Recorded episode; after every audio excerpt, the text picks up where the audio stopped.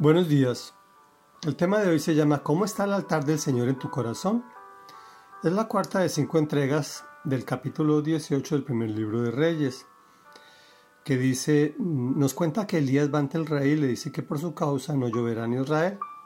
Pasados tres años, nuevamente Dios se le aparece a Elías y le dice que vuelva a Acab y que le diga que va a enviar lluvia, pidiéndole que haga dos altares y que el verdadero Dios sea quien prenda el fuego. Y dice así. Entonces Elías le dijo a la gente, acérquense. Así lo hicieron. Como habían dejado en ruinas el altar del Señor, Elías lo reparó. Luego recogió doce piedras, una por cada tribu descendiente de Jacob, a quien el Señor le había puesto por nombre Israel. Con las piedras construyó un altar en honor del Señor y alrededor cavó una zanja en la que cabían quince litros de cereal. Colocó la leña, descuartizó el buey, puso los pedazos sobre la leña y dijo, llenen de agua cuatro cántaros y vacíenlos sobre el holocausto y la leña. Luego dijo, vuelvan a hacerlo, y así lo hicieron. Háganlo una vez más, les ordenó, y por tercera vez vaciaron los cántaros. El agua corría alrededor del altar hasta llenar la zanja. A la hora del sacrificio vespertino, el profeta Elías dio un paso adelante y oró así.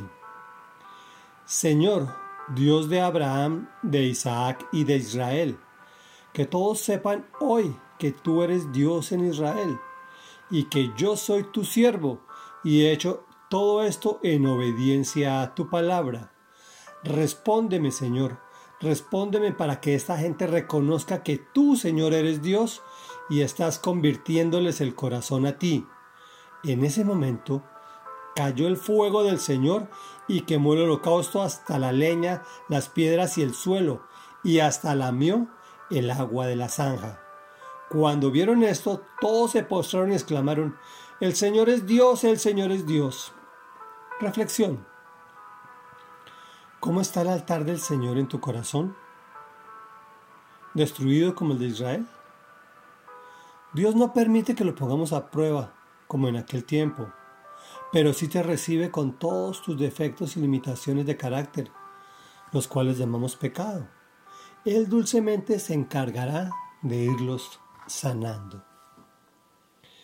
El profeta moja la leña para que no quepa duda del poder de Dios. Él actúa en obediencia a su palabra. Sin embargo, ora con fervor. Realmente está arriesgando su vida pues si los Baales no, no les prende el fuego, no pasará nada. Pero si a él no se le manifiesta a Dios, morirá. Por otro lado, miremos cuál es el objetivo de todo este espectáculo. Dios estaba convirtiéndoles el corazón pagano en un corazón conforme a Dios. Él quiere que vuelvas tus ojos hacia el cielo, que no pienses a corto plazo, sino que veas los planes de bienestar que tiene contigo, porque te ama profundamente. Clama a Él y Él te responderá. Oremos. Padre nuestro que estás en el cielo, Santo, Santo, Santo. Dios, hoy vengo a decirte que en muchos casos mi altar se destruye porque pierdo la visión Pierdo el enfoque de ti, Señor, y pienso que estás a mi servicio, que eres tú quien debe cumplir hasta el más mínimo de mis deseos, olvidando que soy yo quien debe cumplir y ser obediente como fue Elías, y valiente como fue él al presentarse ante un rey pagano que podría en cualquier momento matarlo. Pero cuando tú nos mandas con una misión, tú estás ahí para protegernos, Dios. Cuando nos mandas a cuidar a nuestra familia, tú estás cuidándonos a nosotros. Cuando nos manda como proveedores, tú provees. Cuando nos mandas a instruir, tú nos instruyes. Tú eres ese Dios maravilloso que restableces en nuestros corazones un altar que te honre, pero en exclusiva a ti. Te hemos orado en el nombre que es sobre todo nombre, en el nombre poderoso del Señor Jesucristo. Amén y amén.